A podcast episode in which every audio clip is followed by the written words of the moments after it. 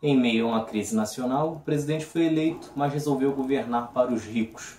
Esta introdução poderia servir para vários outros nomes, mas estamos falando é de Campos Salles. É Pilatos lá na Bíblia quem nos diz, e também faleceu por ter pescoço o infeliz autor da guilhotina de Paris. De fato, Campos Salles assumiu o Brasil numa situação bem trágica. A inflação estava em níveis elevadíssimos e, para piorar, o café, que era nosso principal produto de exportação, passava por um período de superprodução e também encontrando preços baixíssimos no mercado mundial. Para consertar isso, Campos Salles foi até banqueiros britânicos para renegociar a nossa dívida externa.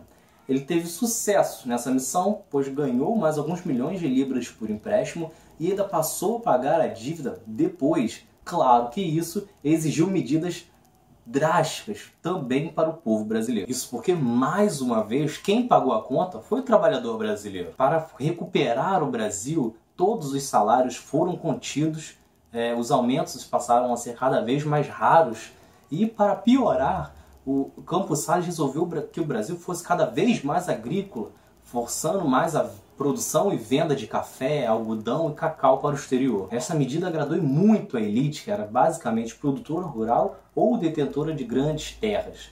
Os pobres, por outro lado, passaram a atravessar graves problemas sociais, tendo vendo o desemprego aumentar cada vez mais, assim como também o custo de vida. Isso foi trágico também porque mais uma vez o Brasil teve seu processo de industrialização parado.